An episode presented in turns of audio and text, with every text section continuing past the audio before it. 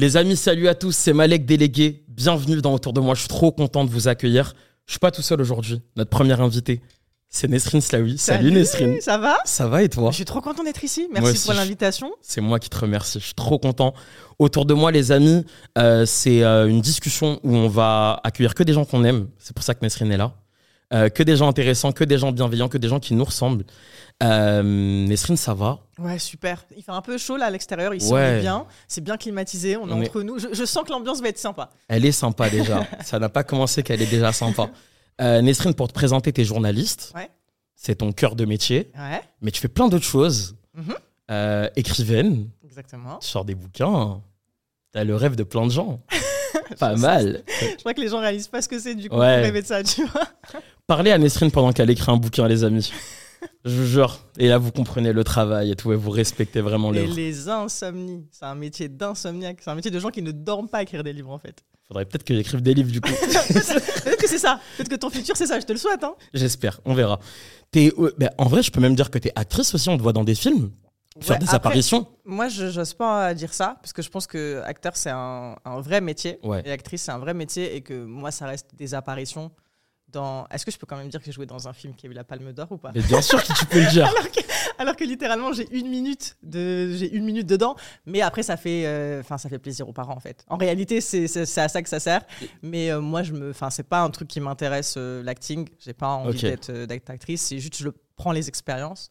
Et c'est en plus souvent des rôles de journaliste. Enfin, c'est même que des rôles de journaliste. Donc, euh, c'est très lié à mon métier aussi, quoi. Bah, par, par contre, je le vis comme euh, une reconnaissance de ce que j'ai fait dans le métier de journaliste. Tu vois, ça veut dire que si des réalisateurs ou des scénaristes pensent à toi Ouais, ouais, ouais. pour jouer tel ou tel rôle, C'est pas pour rien. c'est pas pour rien. Donc ça veut dire que tu as quand même fait un petit peu ta place. Donc c'est purement, ça fait du bien à mon ego, ça fait du bien à mes darons. Mais ça s'arrêtera là, là-dessus. quoi. Et moi, je vais rajouter que ce film n'aurait pas eu la Palme d'Or s'il n'y avait pas eu la minute avec Nesrine Slaoui. Ça, c'est juste pour moi. Ça n'engage que moi. C'est mon propos. C'est- Ok, tu le C'est prends. moi, d'accord Les amis autour de moi, on va vous expliquer ce que c'est. Euh, c'est la première discussion où on va parler de nos invités, mais on va surtout parler des personnes qui sont autour d'eux ou qui ont été autour d'eux. On va apprendre à les découvrir comme ça. Euh, Nesrine, encore une fois, merci d'avoir euh, accepté cette invitation. Les amis, surtout, parce que ça va être un épisode extraordinaire, on vous le dit d'avance, et il va y avoir plein d'autres épisodes extraordinaires. Vous vous abonnez à la chaîne YouTube, c'est trop important. Et si vous nous écoutez en podcast, parce que cet épisode est aussi disponible en podcast, abonnez-vous sur vos plateformes de podcast préférées. Voilà, vous allez suivre tout ce qui va se passer et ça va être légendaire. Franchement, on travaille sur du lourd. Nesrine, la première personne qui est autour de toi, tu as voulu nous parler de ta maman. Je pense que c'est un peu le, le choix premier de tout le monde. Enfin, en tout cas, pour ceux qui ont des relations plutôt Ouais. saines avec leur maman. Mais, euh, mais c'est évident parce que euh, moi, je suis féministe, mais depuis euh, longtemps. C'est-à-dire depuis. pour te raconter, le premier moment où je suis devenue féministe, c'est quand j'étais en CM2, que les garçons jouaient au foot dans la cour de récré et qu'on n'avait pas le droit de jouer avec eux. Et donc j'ai créé un débat dans la cour de récré euh, de est-ce qu'on peut nous aussi jouer avec vous, etc. Jusqu'à ce que les, les maîtresses et les maîtres s'en occupent. Et du coup, on a commencé à jouer au foot avec les garçons. On était terriblement nuls, mais on avait gagné Ouais. ce- cette petite ce La prise lutte, de pouvoir, la lutte voilà, a commencé comme ça. Et donc moi, j'ai- j'ai et puis l'histoire elle est longue, mais je suis née au Maroc. euh, dans un contexte très particulier parce que je suis née en 94 et euh, à l'époque c'était pas encore très bien vu d'avoir une fille en premier. C'est-à-dire qu'il y a, surtout quand on vient d'un milieu populaire, ma famille au Maroc vient d'un milieu populaire, et il y a aussi un- une logique financière qui veut Mm. que qu'on veut un garçon parce que le garçon va pouvoir subvenir aux besoins de la famille plus tard. C'est ce que mon père a fait très très jeune. Dès que mon grand-père est, est décédé, il a pris le relais pour euh, subvenir financièrement aux besoins de la famille. Donc moi j'arrive euh, dans une famille qui attendait un garçon. Je suis pas très bien vue. Euh, ma mère, pour les- ma mère et mon père, c'est une histoire d'amour incroyable. Je, je suis fascinée par leur histoire d'amour parce que ma mère grandit en France. Euh, en, en gros, mon grand-père avait immigré, euh, immigration post-coloniale, quoi. Il immigre dans les années 70 en France. Ma mère fait ses études ici. À 18 ans, elle va au Maroc et elle tombe amoureuse de son voisin qui vient chercher un pot de confiture. Si Hollywood veut acheter ce passage-là, on demande des droits d'auteur. Mais euh, Merci vraiment, pot de confiture. mais, Je- mais tu vois, en gros, euh, mon père vient demander un pot de confiture, il tombe amoureux, il se marie, ma mère quitte la France, elle s'installe là-bas. Et elle le fait par amour, donc elle oublie aussi un peu que la France et le Maroc, à ce moment-là, c'est pas la même chose. Ouais. Et qu'elle renonce aussi à quelque chose pour elle. C'est-à-dire, elle, elle renonce à la place qu'elle avait en France, à ses études. Et je pense que pour une femme, surtout maintenant en 2023 avec le recul, je pense que nos mamans et nos grands-mères qui ont fait ce sacrifice-là, soit Mhm. de leurs études, soit de leur travail par amour, euh, je pense pas qu'elles le regrettent parce qu'elles nous ont eu. Déjà, c'est une bonne chose. Mais je pense qu'elles ont voulu nous, du coup, nous insuffler à faire autre chose. Donc en fait, moi, la raison pour laquelle ma mère, je quitte le, Maroc qu'avec ma mère. Mon père reste là-bas. Mon père est rentré bien plus tard avec le, regroupement familial. Mais je quitte avec ma mère et ma mère, dès que j'arrive en France, j'ai vraiment des conversations. Je, suis petite, hein, j'ai 6 ans. J'ai vraiment des conversations avec elle où elle m'explique qu'il faut que je fasse des études et qu'il faut que je sois indépendante. Et vraiment, elle me, je, sens qu'il y avait plein de trucs à me faire euh, transmettre là-dessus. Et donc mon féminisme, en fait, il vient d'elle, il vient de ce fait-là de euh, exister en tant que femme, faire des études en tant que femme, ne pas dépendre du mariage, ne pas attendre exactement ça dans sa vie pour être heureuse, tout ça. Et donc elle me l'insuffle très très tôt. Le corollaire, c'est qu'évidemment, il y a une forme d'hyper-exigence et d'hyper-perfection qui fait que, euh, mais comme plein d'enfants d'immigrés, je pense, j'ai été. Euh, c'est la fameuse anecdote de quand t'as pas 20, ton père il t'engueule. Tu vois, c'est vraiment l'anecdote que qu'on partage un peu tous. Ou alors quand il faut que tu sois le meilleur ou la meilleure parce qu'on sait qu'on est dans une société qui nous accepte pas forcément, donc on n'excelle pas. Donc, euh, donc c'est elle qui m'insuffle ce truc-là d'être, de prendre de la place. En plus, je suis fille unique, donc je parle beaucoup. Tu, tu me diras, quand tu fais des podcasts, ça arrange. Oui, c'est, je suis très mais, content. Euh, mais, c'est ça, mais je parlais beaucoup quand j'étais petite. J'avais toujours besoin de comprendre plein de choses et tout ça. Et, euh, et, voilà, donc en fait, ma mère, elle a été euh, fondamentale pour ça. Pour, en gros, pour pas que je sente que mon genre était un, une problématique. Elle m'a jamais fait sentir qu'être une femme, c'est une chose négative. Et, mais j'ai plein d'anecdotes comme ça. Mais par exemple, j'avais fait la, la révolte de la vaisselle.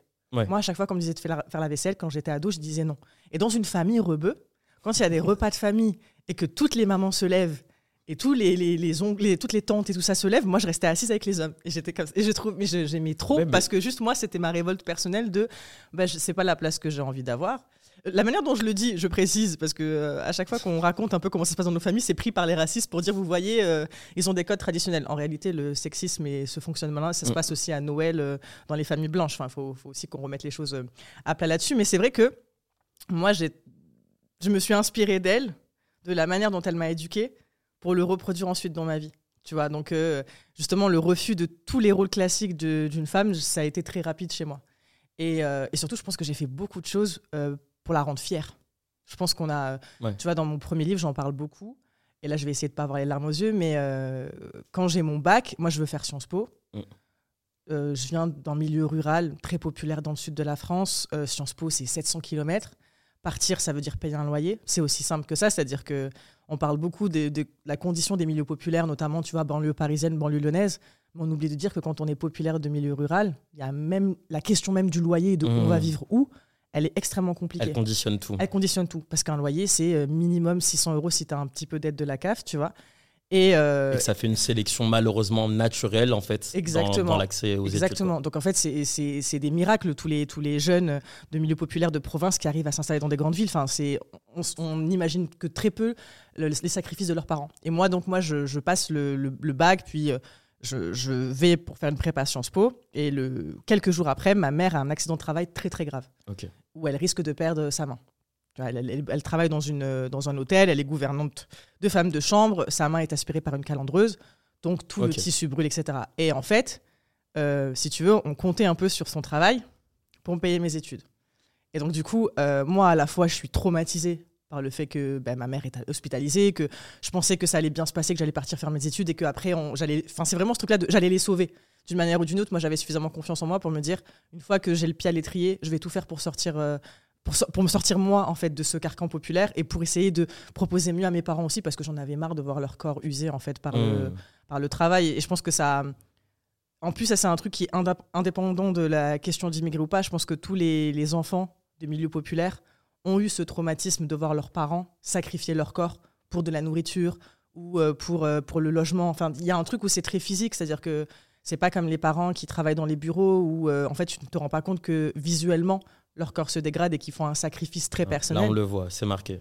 Exactement. Et, et surtout ma mère aussi, pourquoi je l'ai citée? Parce que paradoxalement, elle, existe, elle exerce un métier populaire, c'est-à-dire qu'elle est femme de ménage, mais elle en est extrêmement fière, mmh. c'est-à-dire qu'elle déteste quand on pose un regard dénigrant là-dessus, elle adore.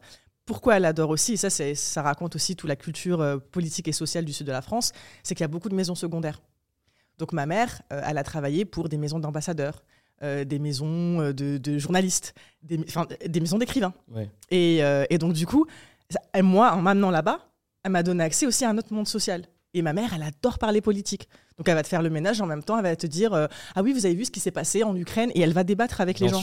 Et donc, en fait, elle, elle casse elle-même les barrières sociales. Et, euh, et moi, j'ai un truc qui m'avait rendu immensément fier. C'est quand j'avais sorti Illégitime.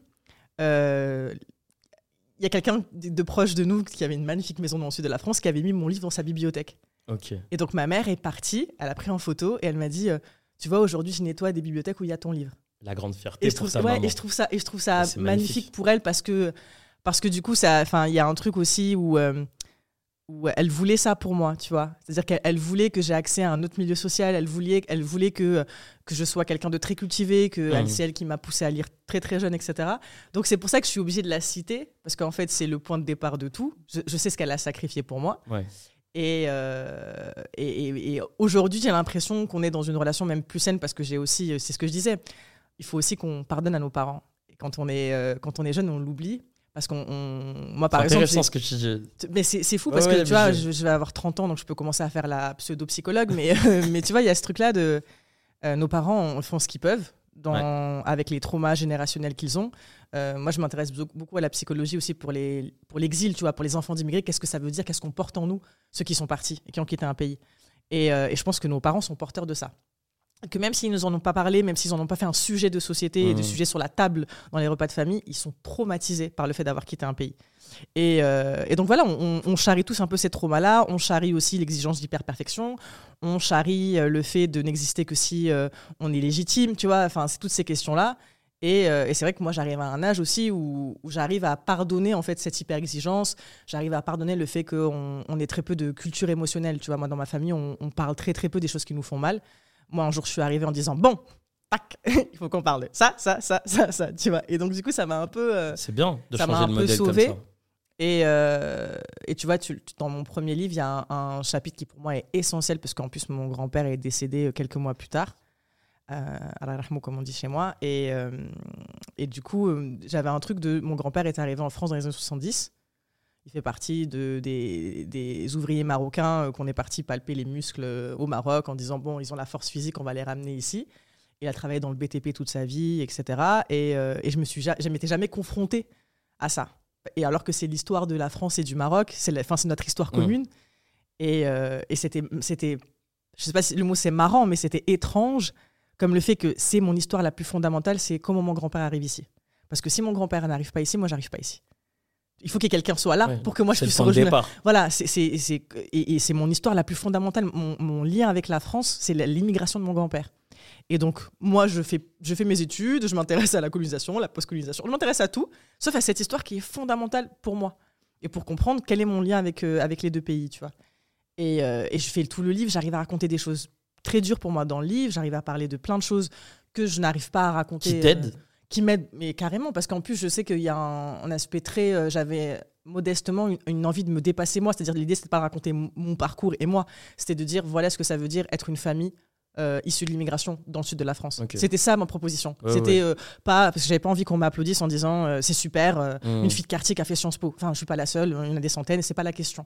Donc moi, j'avais un, j'avais un peu peur de ces applaudissements-là, parce que j'avais pas besoin qu'on m'applaudisse. J'avais surtout besoin qu'on se dise qu'est-ce qu'elle peut nous raconter, qu'est-ce que nos parcours racontent de spécifique sur nos identités, sur les villes dans lesquelles on a grandi, sur les contextes sociaux et politiques dans lesquels on a grandi? Donc moi, je voulais, ça- je voulais que ce soit un prétexte. Je savais que c'est un peu vendeur, en fait, la jeune fille banlieue sûr. qui fait Sciences Po et qui est la seule euh, femme euh, maghrébine dans sa classe. C'est super vendeur, en fait. Médiatiquement, ça marche super bien parce Ouais, que ouais, ouais. t'es érigé en, en héros euh, de la méritocratie. Ce qui- sauf que ça n'a jamais été, tu vois, ni mon discours, ni celui de plein de gens, qui est en fait le discours inversé de maintenant qu'on a accès aux médias, à la littérature, aux films, aux podcasts, on va raconter les choses comme on a envie de les raconter nous-mêmes. Et c'est là, euh, moi, où le livre il a été très salvateur. Parce que justement, il n'y a personne, c'est fou en fait Mhm. la, la liberté que ça te donne. Parce que, Ton récit. ouais, et parce que personne, t'as pas de rédacteur en chef quand tu fais un livre. C'est beau la liberté. C'est ça, il y a personne qui, euh, avec tout le respect que j'ai pour mes rédacteurs en chef, mais il y a personne qui vient te dire, euh, euh, il faut que tu traites ce sujet sous cet angle-là, il faut que tu traites ça comme ça. C'est toi comment tu le sens, toi ce que tu as envie de, de donner de, de toi, de ton contexte personnel, etc. Et, euh, et tu sais très bien que les, les gens qui vont se reconnaître se reconnaîtront puissance euh, Bien sûr. 1000, tu vois. Donc, donc voilà, c'est ma mère. Tout ça pour dire, parce que Mm. la question c'était pourquoi on parle de ma mère en premier parce que euh, sans elle je suis pas féministe parce que sans elle je pense que je suis pas journaliste et parce que sans elle j'ai pas euh, euh, tu sais, c'est comme Annie Ernaux qui disait J'ai écrit pour venger ma race. Moi, j'ai l'impression que. Et quand elle parle de race, elle parle de race sociale, en fait, pour venger Mmh. les pauvres, quoi, tu vois. Moi, c'est vrai que j'ai très. C'est beaucoup ça en moi, quoi. Je... C'est pas de la vengeance, parce que je suis trop apaisée maintenant pour être dans la vengeance, mais c'est plus. je veux faire des choses qui, qui comblent tous ces questionnements-là que j'ai eu quand j'étais petite. Sur qu'est-ce que ça veut dire être populaire, qu'est-ce que ça veut dire être une femme, qu'est-ce que ça veut dire être issu de l'immigration, tu vois. Donc, euh, et ma mère, c'est le point fondamental pour ça. Et j'ai oublié de raconter un, truc aussi qui est très important euh, dans ma relation, elle et moi, mais quand, quand, euh, j'arrive en France à l'âge de 3 ans, en fait, j'arrive sur son passeport à elle. C'est légal, hein. si j'arrive sur son passeport à elle parce que je suis petite.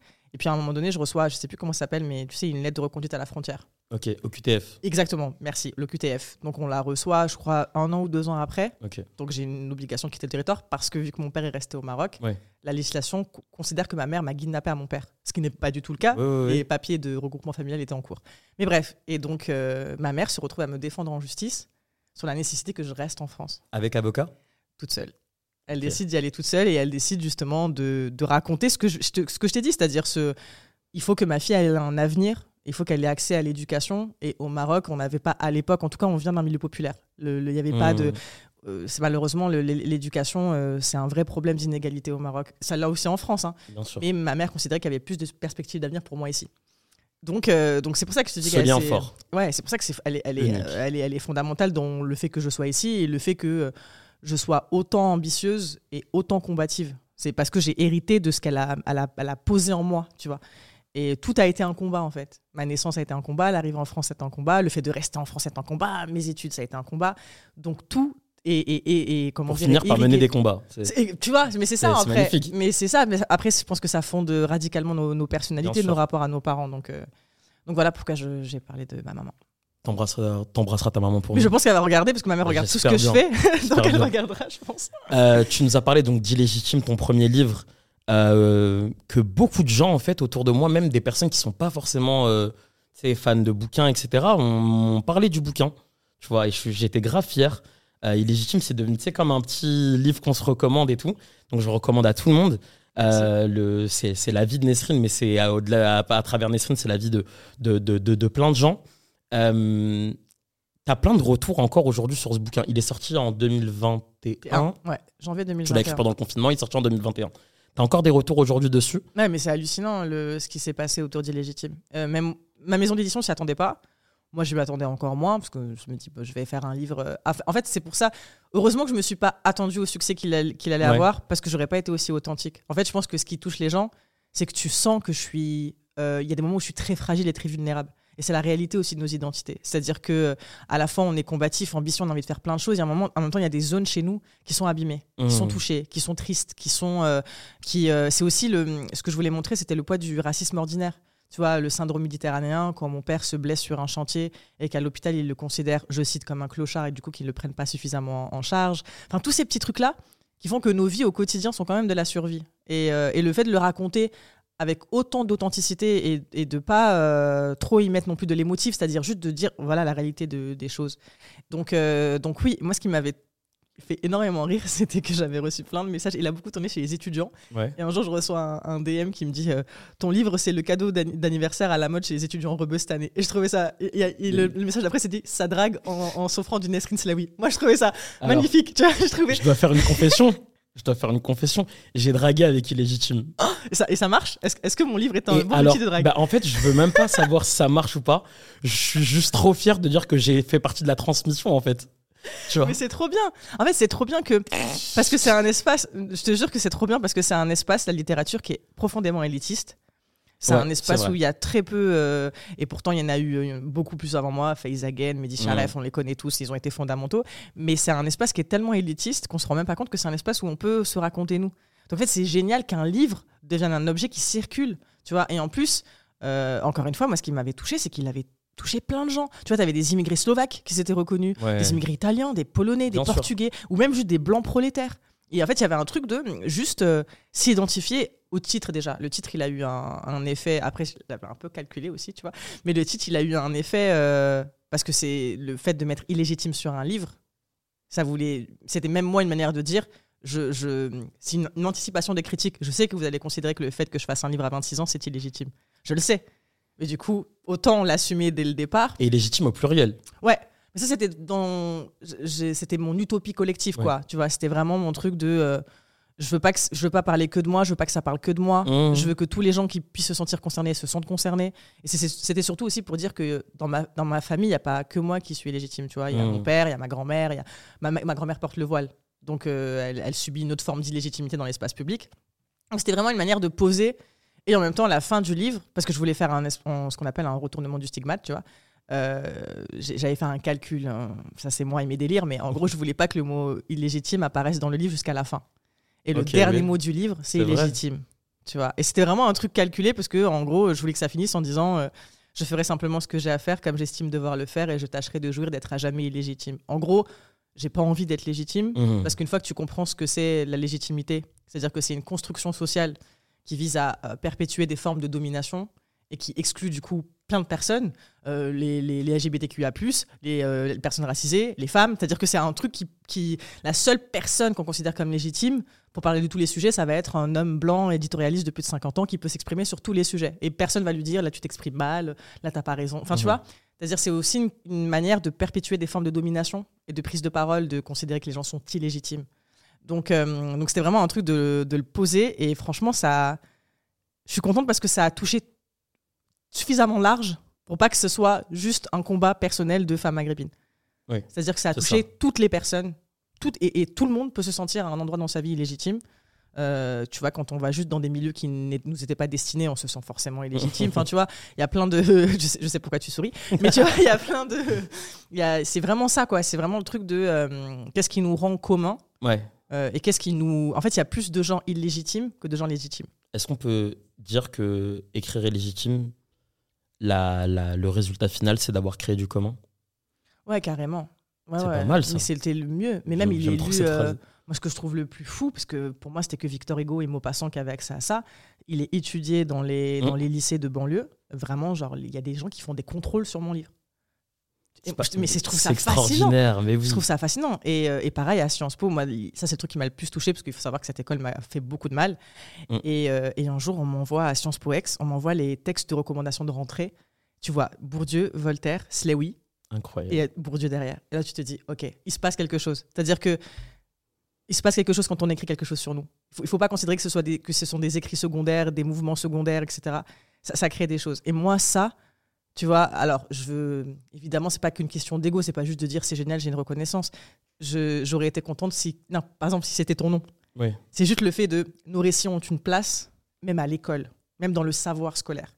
Et, euh, et moi, j'adore, tu vois, j'interviens à peu près une fois par mois euh, en banlieue Ouais. dans des lycées de qu'on appelle maintenant les REP, Les reps. les réseaux d'éducation prioritaire. Et, euh, et c'est fou les conversations que j'ai autour de leur livre, quoi.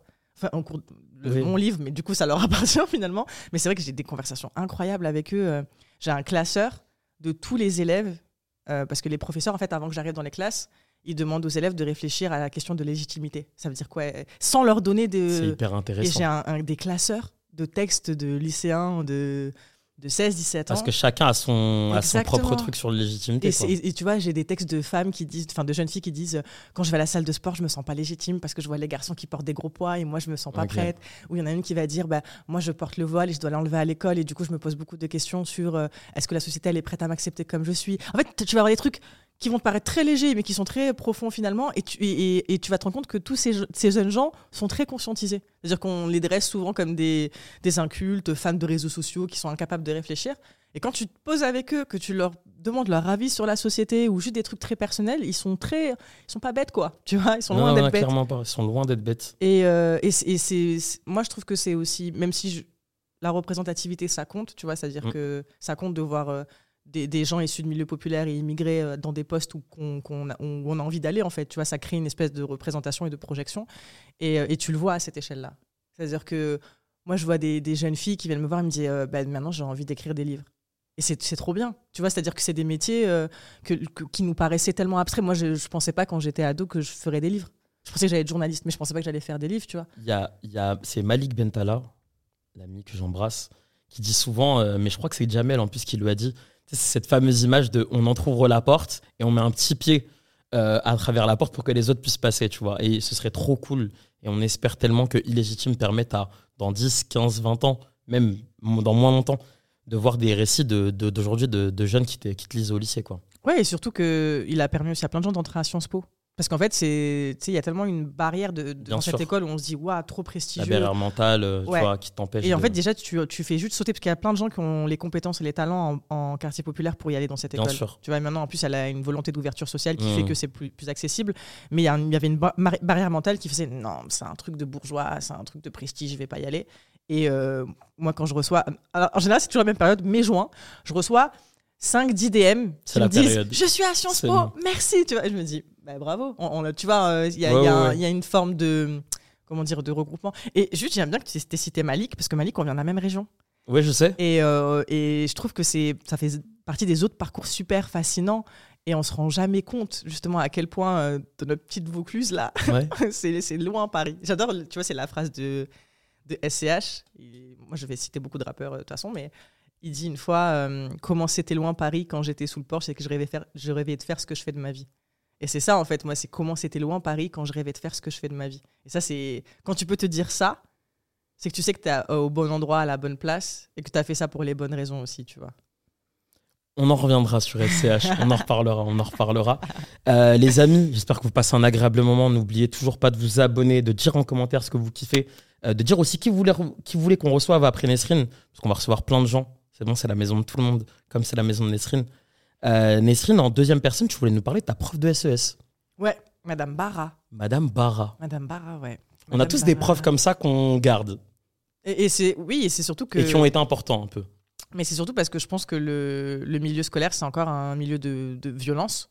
Mm. Euh, dans la... Parce qu'il opère un tri tu vois, entre les bons, les mauvais, ceux qui ont des bonnes notes, ceux qui ont des mauvaises notes, ceux qui vont faire des bacs généraux et des bacs euh, considérés comme professionnels, donc dégradants, je mets bien des guillemets parce que c'est pas du tout ma, mon approche. Et, euh, et, donc ça opère un tri. Et euh, il faut savoir que euh, quand je, moi je découvre Sciences Po quand je suis en sixième. C'est très simple. Il y a un documentaire qui passe sur France 3 où il y a une jeune fille rebeu qui parle et qui dit je fais Sciences Po. Tu vois et donc moi je me dis c'est cool, euh, elle a l'air de bien présenter, elle explique un peu il y a quoi dans son, dans son, dans son école et tout. Je me dis ah, c'est intéressant, machin.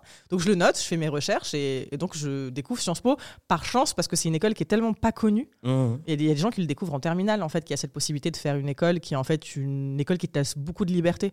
Tu vois, Sciences Po ça te permet d'être avocat, journaliste, euh, écrivain. Euh, communicant. Ça, ça c'est un, un, vivier assez large parce que ça te donne trois ans pour choisir quel métier tu veux faire. Et donc, euh, moi, j'entends parler très tôt. Et avec mon innocence euh, de jeune fille euh, de PACA, je vais voir mes profs et je leur dis Je vais faire Sciences Po. Ça a l'air trop bien, je vais faire Sciences Po. Aidez-moi à faire Sciences Po. Il faut savoir que je suis dans les meilleurs élèves de, de, la classe, même de l'école, tu vois. Donc, je vois pas où est la barrière pour moi. C'est quoi la réaction des profs en face? C'est justement, c'est ce qui était hallucinant. C'est pas une école pour toi. C'est pas une école pour les gens comme toi. C'est pas une école pour les tiens. Et moi, je trouvais ça fou qu'on me renvoie. Pour les gens comme toi, ils parlaient des brunes, évidemment. Oui, c'est ça. C'est les, les, brunes de 73. Je pense que c'est exactement cette discrimination-là. mais c'était euh, c'était fou parce que je me disais, mais pourquoi ce serait pas une... Moi, je comprenais pas encore la logique de classe sociale. Je comprenais pas ce que ça voulait dire euh, être issu d'un milieu populaire, être issu d'un milieu. Je savais. Je, mmh. Parce qu'en plus, c'est là aussi la force de mon école. Euh, j'étais à Charles de Gaulle, lycée et collège Charles de Gaulle à Apt. En fait, le Vaucluse, c'est très particulier parce que c'est très bourgeois et c'est même il y a même une culture aristocratique. Tu vois, moi, une de mes meilleures amies, quand j'étais en sixième, elle avait un château. Donc, euh, elle, elle avait un château, moi, j'y vais en HLM. Et je, je c'est même pas une exagération ni un mmh. cliché, c'est vraiment la réalité de ce que c'est le Vaucluse. C'est que tu as des, des, gens qui sont très très riches, qui sont des héritiers, euh, et tu as, des milieux comme nous, euh, prolétaires, etc. Donc tu vas avoir dans la même école, ce qui n'existe pas à Paris d'ailleurs, c'est cette mixité sociale qui manque. Nous, on l'a, on l'a, tu vois, on l'a dans le même collège et lycée, tu avais des gens issus des deux quartiers populaires, donc Saint-Michel et Saint-Joseph, dont je venais, d'Apt, et tu avais euh, tous les, les, milieux alentours, on appelle ça le triangle d'or du Vaucluse, tu sais, Gordes, ouais, tout ça, le, Lacoste, c'est tous les, tous les petits villages avec les bourris, avec les maisons secondaires, tout ça, où en fait les gens qui y vivent ont forcément un capital financier euh, assez important. Vos parents se croisaient pas forcément, mais vous, vous vous retrouviez du Ou alors nos parents travaillaient les uns et les autres. C'est vrai. Tu vois, tu avais ça aussi. Et, euh, et, mais par contre, je trouve que c'était une vraie richesse. C'est-à-dire que ça, moi, ça m'a beaucoup aidé d'être dans, un, dans une, une, école où il y avait de la mixité sociale. C'est-à-dire qu'on était tous là au même endroit, il n'y avait pas de, de, clivage. Le moment où j'ai senti que ça pesait sur nous, c'était au lycée. C'est-à-dire qu'au lycée, ben, il n'y a plus personne de mon quartier, il n'y a que moi. Mmh. Tu vois, ils sont tous, ils ont tous été dirigés en BEP à Avignon, en CAP, machin. Et moi, je me rends compte que je suis. Euh, je deviens, alors que littéralement, le, le lycée était à 15 minutes à pied de, de notre quartier. Tu vois, c'était le lycée le plus proche. C'était vraiment une proximité sociale, il était là. Et donc, bref, moi, quand je veux faire Sciences Po, je, dis, je, je le dis à mes profs. euh, et, et vraiment, de, du, du- du collège jusqu'au, jusqu'à la seconde, j'ai pas lâché cette idée. Mais à chaque fois, on me disait euh, non, c'est pas pour toi, non, pas c'est pas pour pour toi. Et même, il y a une fois, une prof euh, qui m'a humiliée, mais je me rappellerai toute ma vie, ma prof d'anglais. Parce qu'il faut avoir un super bon niveau en, en anglais Mhm. pour faire Sciences Po, ce qui n'était pas mon cas à l'époque. Euh, mais euh, il suffit de regarder des séries et puis ça passe. Mais, mais tu vois, pareil, je, je prépare les concours toute seule parce que je ne sais pas comment le faire. Je vais venir à Madame Barra juste après. Mais d'abord, je t'explique ouais. les anti-Barra et puis après. Ouais, euh, le- Pour qu'on comprenne Là, Madame voilà, Barra pour qu'on après. comprenne pourquoi elle a, elle a eu de l'importance, Madame Barra. Mais, euh, mais du coup, ma, ma prof me dit en plein cours euh, Mais ça sert à rien que tu prépares cette école, tu n'auras jamais le niveau, tu vois bien que c'est que c'est une intelligence supérieure. Ah, Et moi, je me dis Waouh, mais pourquoi ça vous embête autant que je fasse cette école? Enfin, qu'est- Qu'est-ce qui est dérangeant euh? Et je pense en plus, je leur en veux même pas à ces profs en réalité, parce que je pense que déjà c'est un métier très difficile. Je pense qu'en fait, ils ont juste conscience plus que nous de la réalité des inégalités sociales. Et que, et qu'en fait, on est des miraculés, ceux qui arrivent, euh, tu vois, les 3%, 4% d'enfants d'ouvriers qui arrivent à faire ces grandes écoles-là.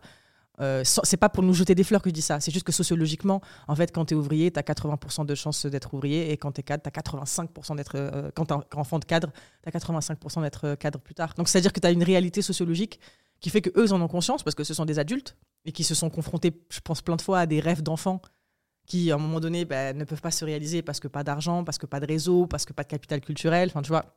Et donc, moi, euh, je je sais pas ça à l'époque. Ouais. Parce que moi, je crois que, ben, je sais pas, on m'a dit si t'es bien à l'école. Moi, j'avais le, le discours républicain, il était rentré Si- dans ma tête. Si t'es bonne à l'école, tout va bien se passer après. Exactement. Il suffit d'être bien à l'école. Mes parents, ils avaient intégré aussi ce truc-là. Il suffit, de, si, si tu as des bonnes notes, ben, tu peux faire ce que tu veux. Donc moi, je comprenais pas pourquoi il y avait un tel refus euh, de mon ambition, tu vois. Parce qu'en Mmh. plus, je, vraiment, faut, on parle pas de quelqu'un qui était en difficulté scolaire. On parlait juste de quelqu'un qui avait besoin des outils pour y arriver. Tu vois, c'était juste ça. Et jusqu'au moment où euh, ben, je découvre Madame Barra, qui est ma prof euh, de SES pendant tout le lycée. Et, hum, et Madame Barra, en fait, c'est elle qui me dit Nesrine, tu devrais faire Sciences Po. Ok. Donc c'est la première fois que c'est une prof qui me dit ça, Qui t'ouvre la porte. et, etc. Ex- exactement. Pourquoi je dis etc. C'est pas grave, tu peux dire ce que tu veux. Tu sais, un réflexe, euh, etc. de rien du tout. Mais, mais du coup, elle me parle de, de Sciences Po. Tu peux dire ce que tu veux. Tu peux Ça dire, mais ça tu peux dire sens. etc. Tu peux dire Mais ça- exactement. mais tu- ça- mais etc., peux même inventer des mots, on peut tout va. faire ici. Ouais, on peut, mais c'est- au moins on reste dans un C'est vrai, sens, tu c'est vois. vrai, c'est vrai, que tout le monde comprenne. Ouais. c'est ça. Mais du coup, elle me parle de, de Sciences Po et elle fait un truc euh, très intelligent. Euh, elle me fait découvrir Bourdieu. Pierre Bourdieu, qui est un sociologue français des années 80, qui justement euh, a eu ce parcours-là, c'est-à-dire Mhm. fils de prolétaire, qui, euh, qui a justement fait un parcours, on appelle ça des mobilités sociales ascendantes, et donc du coup, il explique que euh, euh, s'il y a des dominants et des dominés, c'est parce que les dominants ont un capital financier, donc de l'argent, un capital social, des un réseau, capital Culturel. culturel, les diplômes des parents, et euh, l'accès à des sports élitistes, des pratiques élitistes, les musées, les voyages bilingues, bilingues etc. Et donc, elle me le, elle me le fait lire. euh, déjà, j'avais rien compris. Parce que lire Bourdieu en seconde. C'est pas ce qui est plus accessible tout de suite ça. quand on est mais, jeune. elle, Quoi. mais elle me dit, lis-le. c'est la distinction, je crois qu'elle me fait Mm. lire. Elle m'a dit, lis-le. Et après, on s'en parle. Et donc, elle, et elle, fait, elle fait ce qui est. Il y a beaucoup de profs qui font ça. C'est pour ça que je dis, je veux pas. euh, c'est pas un métier que c'est pas un métier que je critique. Au contraire, c'est. Je les vois faire aussi maintenant de plus en plus. Mais euh, en fait, elle se dit euh, que je vais faire Sciences Po, mais qu'il faut m'armer du coup correctement pour comprendre la violence que je vais subir. En en fait, euh, condition. c'est ça. Et pour me, pour me préciser que, que les, les, les dés sont pipés, tu vois. Et en plus, c'est Mm. une, éco- c'est une époque, moi, où j'écoute beaucoup, beaucoup de rap.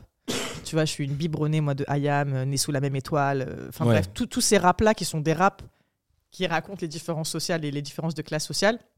Donc, j'arrive à me créer un environnement où, euh, où j'arrive à comprendre dans quelles conditions je suis, qu'effectivement, ça va être beaucoup plus compliqué pour moi et que je vais devoir en faire euh, la phrase de Kerry James, bon, les arts deux fois plus que les autres. Tu vois et euh, je fais que de drop des names de rappeurs Ouais, comme si c'est évident, mais c'est important que ça tu fait drop partie- SCH, que tu drop Kerry. Moi, je, je suis très mais, fan. en- mais c'est en plus, ça fait partie de notre. euh, Et tu vois, c'est tout ce truc-là de. Ça fait partie de notre culture. Et moi, ce que j'ai-. Et je terminerai là-dessus sur Madame Barra. Et Madame Barra, sa force, c'est de pas m'avoir changé.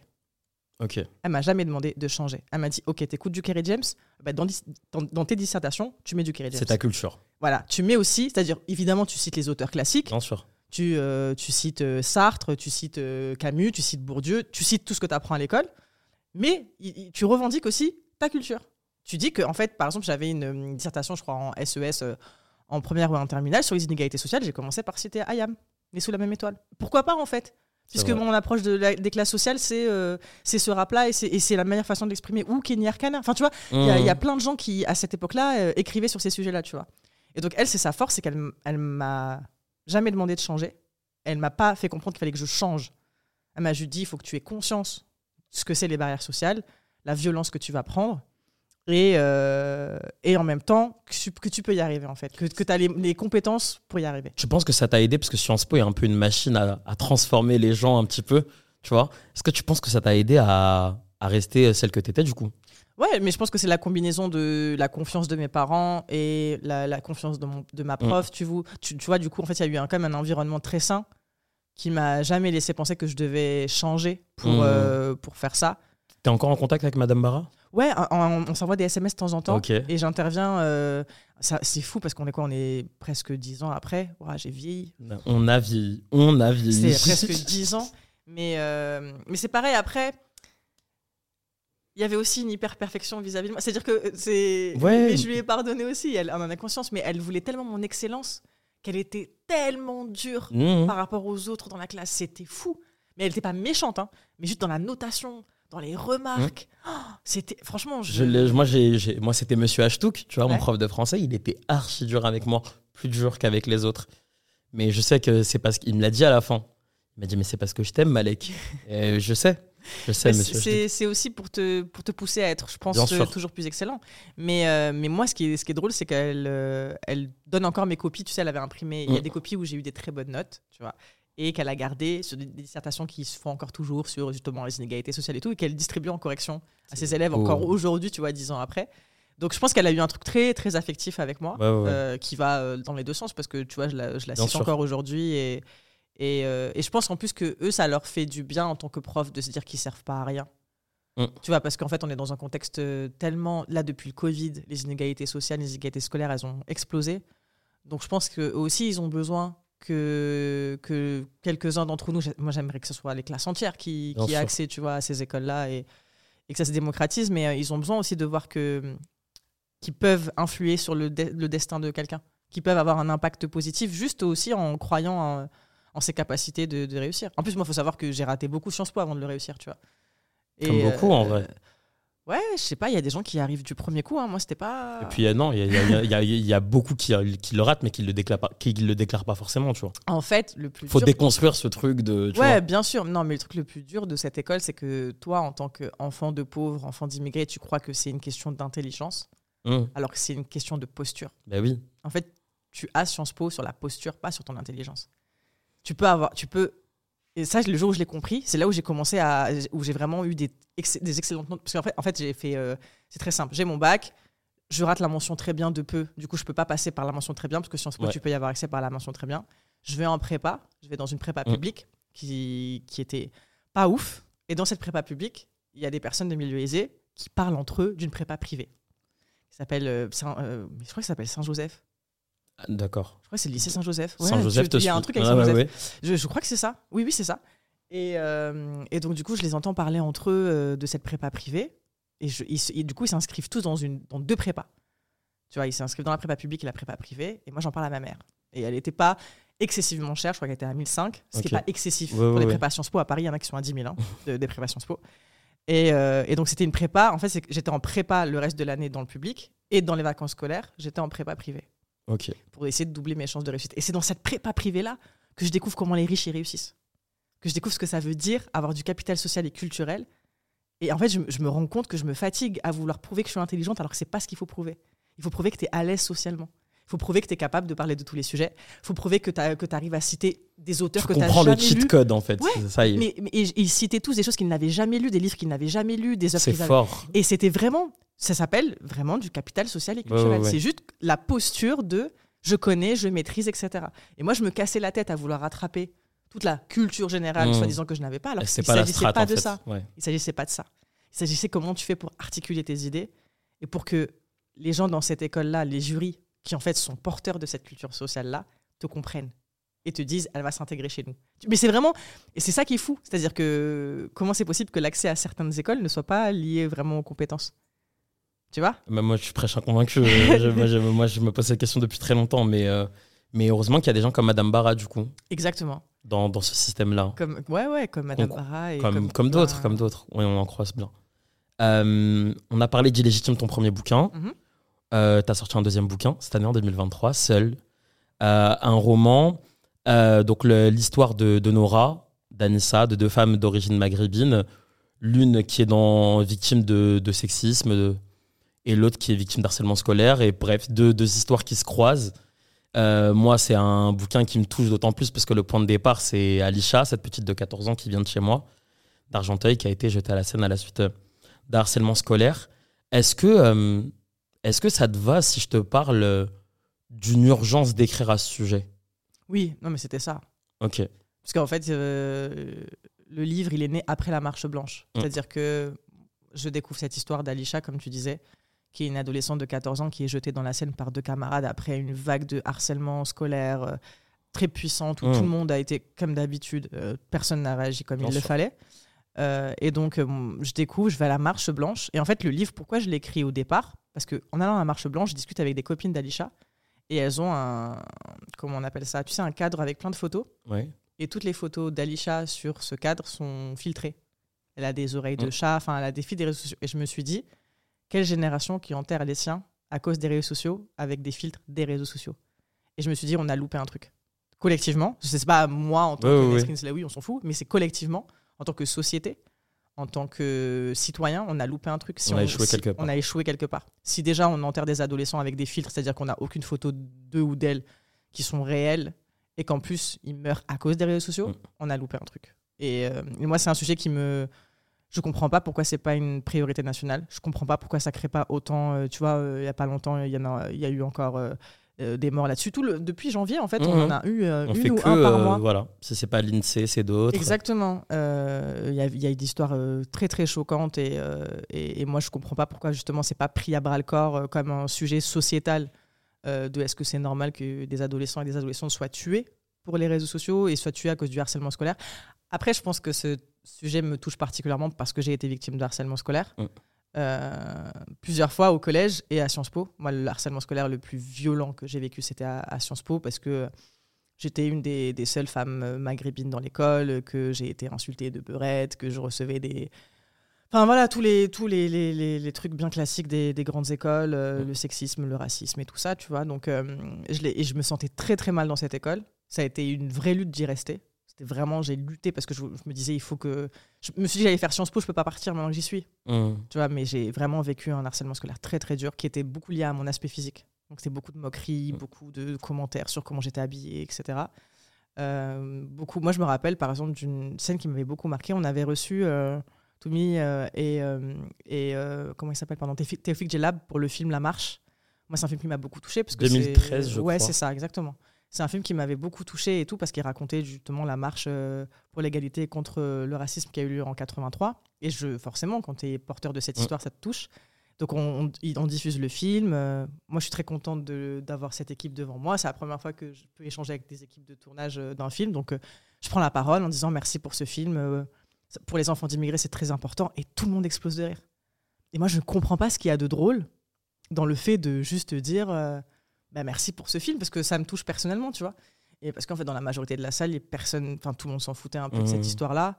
Euh, ils trouvaient juste ça cool qu'on ait un acteur en fait en face de nous. Tu vois, c'était vraiment euh, purement euh, opportuniste. Et donc c'est vrai que du coup, moi, je suis très sensible au harcèlement scolaire. Je, je sais que ça peut. J'ai fait, bref, j'ai fait une dépression, j'ai fait tout ça. Et, et, et je me suis beaucoup renfermée sur moi pendant cette période-là. Donc je sais ce que ça coûte émotionnellement. Je sais le travail qu'il faut faire ensuite pour refaire confiance aux gens. Parce que du coup, en fait, ça te rend très, très. Même dans ta. C'est-à-dire que moi, il m'a fallu 5 ans, 4-5 ans pour redevenir sociable, en fait. Parce que ça te ça très, très fort dans ta personnalité. Et donc, euh, et, et encore, tu vois, moi, j'avais j'étais un peu plus âgée, j'avais 20, 21 ans, enfin, entre 19 et 20, 21 ans, tu vois. Et j'étais un peu plus adulte, donc euh, c'était plus facile à gérer. Mais tu vois, quand tu as 13, 14 ans et que tu as toute une école qui te déteste, C'est d'une violence. c'est euh, d'une violence folle. Et en plus, en général, les gens qui sont détestés, c'est juste parce qu'ils rentrent pas dans le moule. Hum. Tu vois, c'est c'est même pas. un- ils, ils, ont, ils ont rien fait, ces jeunes-là. Ils ont rien fait de mal, au contraire, Hum, tu vois. C'est contraire. que juste, ils existent par eux-mêmes. euh, Et, euh, et donc voilà, moi, le, le, le- le livre, il vient de ça. Il vient que je vais à la marche et je me dis, en fait, Alicia, parce que je vais. euh, Pardon, j'ai tapé dans le micro. Je vais euh, jusqu'au bord de la Seine, en fait, euh, où elle a été poussée dans l'eau. Et je, vraiment, j'ai j'ai été prise par un truc qui était asphyxiant, tu vois. Je ne pouvais pas rester trop longtemps. Parce que je me. Et je pense que tout- toutes les femmes déjà peuvent se projeter dans ça, c'est-à-dire que tu te sens plein de fois en danger en tant que femme. Et c'est un lieu très dangereux, tu vois, les quais de Seine, euh, d'Argenteuil, sous le pont de l'autoroute. C'est pas un lieu super safe, donc tu te dis, mais qu'est-ce qu'une ado faisait là, la pauvre? Enfin, le tu vois, soir, dans Ouais, quel- noire. euh, Exactement, quelle, euh, quelle, enfin, quelle pauvre estime elle avait d'elle-même Mm. pour, pour se rendre là. Et, euh, et après, voilà, j'ai- projeté sur. Parce que c'est pas, c'est pas l'histoire d'Alisha qu'on a dans le livre, c'est l'histoire d'Anissa.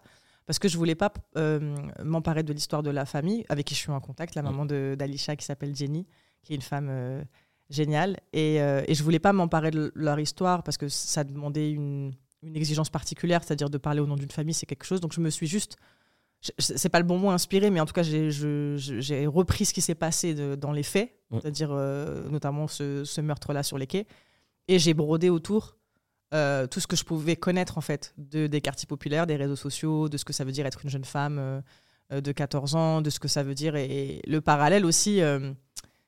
Je vais te, te donner un scoop, mais euh, enfin un scoop.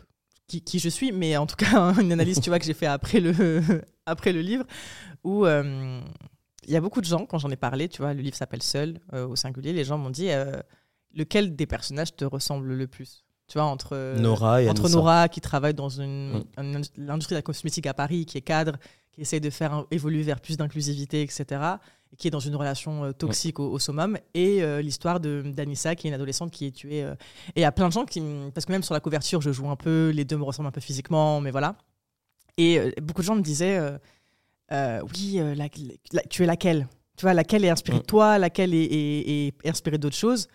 Et il y a une scène que je trouve très psychologique, entre guillemets, mais tu sais, un, à un moment donné, on découvre leur lien. Elles ont un Ouais. lien, euh, Anissa et Nora, dans, dans le livre. À un moment donné, elles sont assises tous les deux, toutes les deux Mm. euh, dans, la, dans la même chambre. Tu vois, elles sont assises l'une à côté de l'autre. Et si tu, si tu, a posteriori, si tu l'analyses et que tu entends ce que Nora dit à Anissa et inversement, en fait, tu te rends compte que c'est un truc que je dis à moi-même.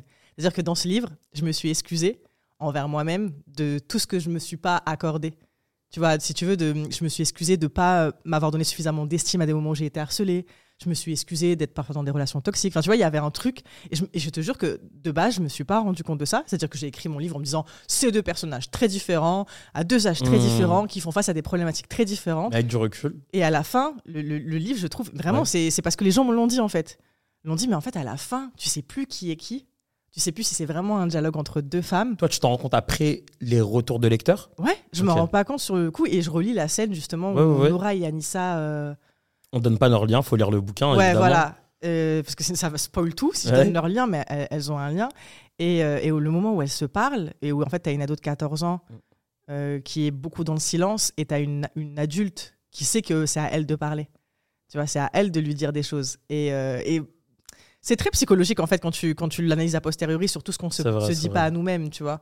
Tout ce qu'on qu'on dit pas, parce que moi, je, je suis dans des périodes très méditation et tout, laisse tomber, je vais avoir 30 ans, quoi. Ah, et c'est- donc, du coup. euh, on est dedans. Hein, bah, c'est on est tous dans la période là. et du coup, tu sais, tu as, tout un travail psychologique euh, quand tu grandis de qu'est-ce qu'il faut que je me dise à moi-même Ok. pour pouvoir avancer.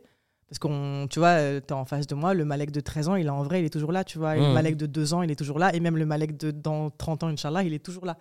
Tu vois. Et c'est ça, en fait, c'est qu'est-ce que tu te dis à toi-même de ce que tu t'es pas dit, de ce que tu t'es pas pardonné, de ce que tu n'as pas analysé de toi, pour pouvoir avancer, pour continuer d'être euh, la personne la plus saine possible. Moi, j'ai une obsession avec ça de, de j'ai besoin de paix, tu vois. Et donc, c'est vrai qu'à posteriori, quand les gens m'ont dit, on dit, mais à la fin, on sait plus qui est qui, on sait plus qui est tué, qui est vivant, tu vois. On sait, la barrière, elle, elle s'estompe un peu entre les deux. Mm. Et j'aurais trop aimé que ce soit stylé, que j'y ai pensé, tu vois, que, je- Ouais, non, mais. que c'était mon geste depuis le début en disant, ah, vous avez compris. Mais et moi, je tout. trouve ça Alors tout aussi beau, tout, en fait. Mais moi, je trouve ça tout aussi beau que inconsciemment, Mm. tu vois, euh, ce soit, soit, soit fait comme ça. C'est trop beau en plus, parce que le bouquin commence à la Cité Champagne à Argenteuil, que je connais bien. C'était incroyable. C'est- Parle-en. Explique Ouais, pourquoi elle est non, incroyable. oui, cette mais parce qu'en fait, de, de- de cette cité qui est un petit peu éloignée de tout, pas très bien desservie en transport, euh, malheureusement, euh, et ben en fait, vous voyez tout Paris. tout Paris. C'est hallucinant. Tout Paris, mais vous êtes loin de tout. C'est isolé, hallucinant. vraiment. C'est-à-dire que même au sein d'Argenteuil, qui est une grande ville, 120 120 000 habitants, c'est une ville qui c'est un- un- une cité qui est isolée de tout, qui est en plein milieu d'un quartier pavillonnaire, au-dessus. Et, euh, et c'est voilà. hallucinant. C'est trop beau que tu parlé de ce décor-là. Franchement, je suis trop content. En, en- en troisième personne, j'ai trouvé un lien en fait là, avec tout ce que tu nous dis. Euh, une femme qui avait aussi une urgence d'écrire. Une femme qui aussi, à travers ses textes, s'est aussi un petit peu parlé à elle-même et ça lui a servi de thérapie. Euh, T'as voulu nous parler de James. Bah, je crois que j'ai même pas besoin de te dire grand chose. Une fois que tu dis le mot James, tout le monde comprend pourquoi. C'est vois. Pour notre Mais, génération, oui. Oui, pour notre génération, oui. Mais euh, en fait, tu vois, quand tu m'avais demandé justement de te chercher trois personnes Mm. qui ont qui m'ont influencé, j'aurais pu te trouver une autre personne qui m'est vraiment proche.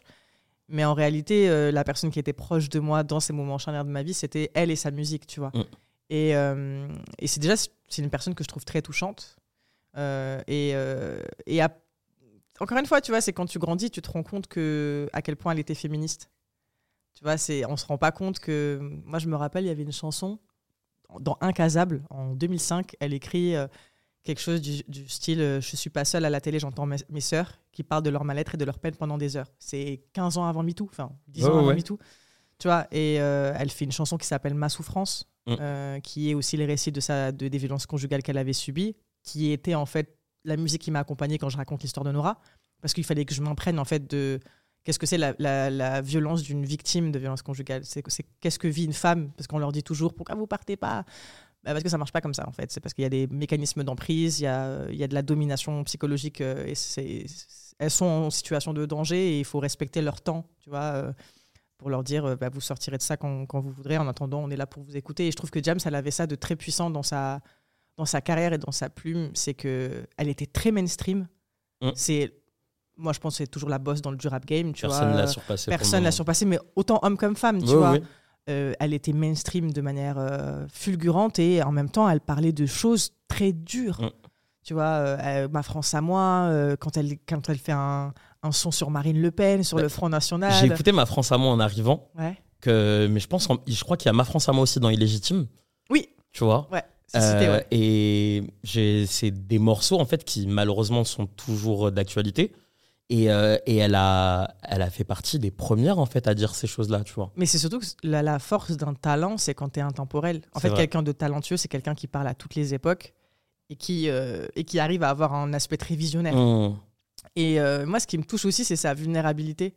Parce que je trouve que c'est une des seules qui a très très vite montré et dit ne rêvez pas d'être des stars, ne rêvez pas de, de la gloire du business. De... C'est pas ça le plus important. Tu vois, c'est pas. Elle avait un truc de très. Euh, de très ancré, elle, même si tu vois, elle s'est, perdue et ça lui a pris Mm. du temps et, et je suis contente qu'elle ait retrouvé sa paix euh, depuis. Mais il y avait un truc chez elle d'aut- d'authenticité et, euh, et je pense que c'est aussi pour ça que ça a marché de manière aussi fulgurante, c'est que euh, elle se posait elle-même les questions auxquelles nous, qu'elle nous partageait, tu vois. Et, et moi, ces textes m'ont, m'ont accompagné, euh, mais partout, tout le temps. Je l'ai même encore aujourd'hui. Mmh. dans ma bulle, je l'écoute très souvent. et, et en fait, je pense que en, en vrai, les écrivains de nouvelle génération, là, nous, là, on n'aurait pas écrit euh, sans le rap. C'est-à-dire que, en fait, le rap, je pense notamment à Fatima Das, qui est une, une- une écrivaine et une amie que, que j'adore et qui est très euh, rappeuse dans, dans son écriture, tu vois, qui est très euh, recherche de punchline. Moi, c'est un truc aussi, tu vois, dans Illégitime, je me suis surprise à faire ça, à chercher des punchlines, alors que c'est pas du tout un texte Mais de parce rap. c'est ton écriture à toi, quoi. Oui, parce que c'est dans laquelle dans la culture dans laquelle tu as été euh, bercé, c'est-à-dire ce- cette volonté-là de résumer une situation en une seule phrase, euh, euh, que, que voilà, qui, qui marque ton, ta, ta pensée aussi, tu vois. Et c'est un art en fait. C'est un art l'expression. euh, On étudiera bientôt la, la, la nouvelle forme d'écriture influencée par les rappeurs. Bah, je pense. Mais moi, je pense qu'on c'est Mais je, je pense. Et, et dans ces cas-là, on. Qu'est-ce qui te reste de James aujourd'hui? Euh, je en, pense à- en armes, en. euh, Moi, je pense que c'est sa lucidité. Ok. Je pense que c'est sa lucidité euh, déjà face à la violence du monde. Et après, tu sais, les gens qui, qui, ont, qui sont sensibles et qui, qui prennent très vite les choses à cœur, moi j'en fais partie. hein. C'est-à-dire Mhm. que c'est pour ça que j'ai besoin. Je suis journaliste sur des questions très politisées. Et, et j'ai besoin, c'est- c'est-à-dire il faut que j'écoute mon corps, j'ai longtemps besoin de faire des pauses parce que je suis une- un peu une éponge émotionnelle et je prends très vite à cœur ce qu'on me raconte. Tu vois, là, euh, dans le contexte de Naël, j'avais parlé au jeune homme qui était à côté euh, dans la voiture. Et euh, bah, et à un moment donné, il fallait que je coupe. En fait, il fallait que je récupère son récit. Mais pour moi, en fait, je n'étais même pas habit journalistique. Il fallait que je l'écoute. Après- humainement. euh, Ouais, et après, il m'a fallu une semaine pour, euh, pour encaisser, en fait. Parce qu'on parle quand même d'un jeune homme qui a vu son pote se faire tuer Ouais. à côté, tu vois. Et, et donc, ça, c'est là où elle, elle m'inspire. En fait, c'est que on nous a. Tu vois, dans ces métiers, que ce soit journalisme, l'écriture, même tous les projets que tu fais, on te dit il faut être objectif. Il faut être objectif, il faut avoir de la distance. Faut avoir... Et en fait, James, elle avait l'inverse de ça. C'est-à-dire qu'elle était proche de ces sujets Mhm. et, elle, et c'était son cœur et sa colère qui parlaient, tu vois. Et du coup, ça te rend forcément plus authentique et plus vrai dans ce que tu dis. Tu vois. Et donc, moi, ça, c'est un truc qui m'inspire beaucoup de se dire on n'a pas à être froid euh, vis-à-vis de, de, de ce qui se passe dans le monde. On n'a pas besoin d'avoir de la distance pour être intelligent. Des fois, l'intelligence, c'est d'être sensible. Et c'est justement de parler sous le coup de la colère. Tu vois, pourquoi elle fait euh, Front- le- la chanson sur le Front National, c'est de la colère. De parler sous le coup de la tristesse. Euh, ma souffrance, quand on entend qu'elle pleure dans, le, dans la musique parce qu'elle elle vient de se faire frapper, c'est bouleversant, tu vois. Et, euh, et ce que je dis aussi, c'est qu'on a besoin de joie. Et James, ça nous a quand même fait DJ. C'est vrai. Et tu vois, elle nous a quand même fait Laisse-moi kiffer la vibe avec vrai. mon mec, tu vois. Et on a tous dansé sur ce truc-là. Elle, elle, elle le fait encore danser. Bah oui. C'est fou. Jeune demoiselle continue de faire danser en, en soirée, je le confirme. hein, ça, euh, tu vois, j'ai- parce que j'ai un petit, une petite expertise sur le sujet. Et est-ce que tu est-ce que tu es, est-ce que es rentré en contact avec James? Non, Ok. mais Mais, je l'ai pas rencontré physiquement. ok. Mais elle m'a envoyé, je lui ai envoyé son, mon livre. Ouais. Euh, J'avais réussi à avoir son adresse mail, tout ça, donc j'ai envoyé mon livre. Et elle m'a envoyé un cœur sur Instagram. Et juste quand tu as un cœur de Ouais. James sur Instagram, en, en DM, t'es contente. Tu vois, t'es, euh, parce qu'en fait, tu sais, Ça m'est arrivé, donc je sais ce que c'est. c'est trop touchant. Et ça n'a pas d'égal. Non, c'est trop touchant. En fait, t'as l'impression que ça parle à la partie de toi euh, qui était jeune et qui, c'était trop touchant. Et donc non, non, moi, on- elle m'a, voilà, juste souhaité une très bonne continuation on- et avec un petit cœur sur les réseaux sociaux et, et ça me suffit parce que j'ai pas, enfin, je pense Ouais. qu'il faut respecter la vie privée des gens, tu vois. Elle a choisi la, elle a- la paix. et Ouais, voilà, elle a, elle a sa vie, elle a, elle a, elle a, elle a choisi de se retirer aussi, donc c'est quelque chose qu'il faut. Et moi, je trouve ça aussi terriblement puissant. Je trouve que le fait de se retirer quand t'as et de, et de faire le choix de la paix, tu vois, c'est-à-dire de Mm. encore une fois parce que moi, moi je vois que la, la- une analyse sociologique quand elle fait ça, c'est-à-dire que elle a atteint le sommet de la réussite, du capitalisme, de l'argent, de la gloire, de Mm. tout ça, et elle dit bon, je crois que le sens de la vie c'est pas ça. Je crois que le sens de la vie c'est d'être bien avec soi, Ouais. d'être entouré de gens qui t'aiment vraiment pour ce que tu es, donc qui n'ont pas d'intérêt à te fréquenter. Et, euh, et j'adore aussi sa façon qu'elle a de contempler la nature. Moi, c'est un, truc que je trouve, euh, Mmh. tu vois, je trouve ça merveilleux et très ressourçant. Elle a un truc avec juste euh, bah, se couper, euh, quitter les zones urbaines, euh, aller à l'île Maurice. Je sais que c'est très, c'est ouais. un endroit qui est très significatif pour elle, tu vois. Et donc, je sais pas, j'y lis beaucoup une critique sociétale en fait de la course à l'hyperproductivité, à la reconnaissance, à la validation. C'est ça qu'il faut regarder aussi le film Salam, Ouais, qui est maintenant dispo en plus sur les plateformes, donc c'est cool. Et c'est vrai que ce choix-là, euh, je pense que beaucoup en fait s'y sont retrouvés, tu vois, avec cette volonté d'aller vers ce chemin-là aussi. Euh, mais euh, mais qu'est-ce que je voulais dire? On a, on a, on garde tous aujourd'hui une part de James. C'est Ouais. fou. Et j'ai, je pense que beaucoup vont me parler de James sur ce fauteuil. Bah, Je te le dis. Ouais, si c'est Je- des profils qui nous ressemblent, Mais oui, mais c'est sûr. elle nous a, sûr. elle nous a C'est tellement inspirés. voilà, et- La première, c'est Nesrine. Et voilà, personne n'a le droit maintenant d'utiliser la carte James. Personne d'autre. Yes, j'ai gagné. Nesrine, on arrive à la fin d'Autour de moi. Merci. Je voulais te remercier. Tu nous as fait un cadeau par ta présence. Mais c'est moi qui suis honoré d'être là et Et avec toi. comme on est à la maison euh, et que quand on reçoit des invités, on sait bien les accueillir. Mhm. Et on leur fait aussi des cadeaux. Oh. Voilà. Et euh, pour ton cadeau, euh, j'ai réfléchi. Et au lancement de ton bouquin seul, j'ai rencontré une artiste talentueuse, Blachette, Ah, ok. une illustratrice de talent. Non. Et c'est pour ça qu'on a décidé de t'offrir ceci. Alors, vous qui êtes chez Ah, vous, non, vous êtes. vous allez avoir l'image de ce fabuleux dessin, C'est trop stylé. de ce fabuleux dessin que Nesrine est en train de découvrir. Euh, Je suis censé le montrer aux gens ou pas? Ou est-ce que je fais l'égoïste? Ouais, non, mais tu peux montrer, tu peux montrer, tu peux montrer, montres à quelle partage. caméra Celle-ci ou celle-ci En face de moi? Celle-ci. Mais c'est trop stylé. Déjà, Garde bien le micro devant ta bouche, Nesrine. Ah oui, j'avoue, j'ai parlé comme si. euh, Excusez-moi. mais c'est trop stylé. Je fais durer le suspense. Euh, Non, mais c'est trop stylé. Pour ceux qui nous écoutent en podcast, euh, donc vous retrouverez. euh, vous pouvez aller sur YouTube déjà aussi. Vous pouvez aussi aller euh, hausse un- euh, petit peu le, le- le tableau Mais pour qu'on on le voit plus. bien à la cam. Est-ce que là, vous le voyez? voilà, tout le monde pourra le voir à- sur YouTube aussi. Vous verrez Nesrine dessiner dans notre beau décor d'autour de moi avec euh, trois pochettes d'albums. euh, mais je crois que bah, c'est fou. Trop stylé. Parce qu'en fait, là, pendant toute la discussion, tu m'as parlé de ces trois artistes et de ces trois albums un petit peu. Tu m'as parlé stylé. d'SCH, tu m'as parlé de Kerry, tu m'as parlé de James.